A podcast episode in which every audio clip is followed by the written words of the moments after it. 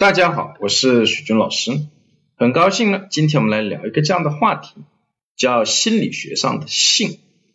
谈到性这个字啊，很多人会想到呢，男人和女人之间的性。心理学上的性呢，比这个范畴呢更广泛，它是指呢身体器官带来的快感，而这些身体的器官当中，自然也包括男人和女人的性器官。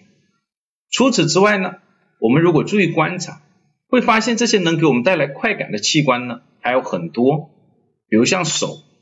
像脚、像耳朵、像眼睛、像了嘴唇等等，这些呢都可能给我们带来快感，而且呢不同的年龄段、不同的环境下面，这些给我们带来快感的器官也是在变化的。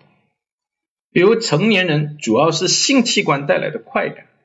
而如果是小婴儿呢，零到一岁半左右的婴儿呢，主要给他带来这种快感的器官呢，就是他的嘴唇。弗洛伊德就讲过这样的话，叫看一个婴儿，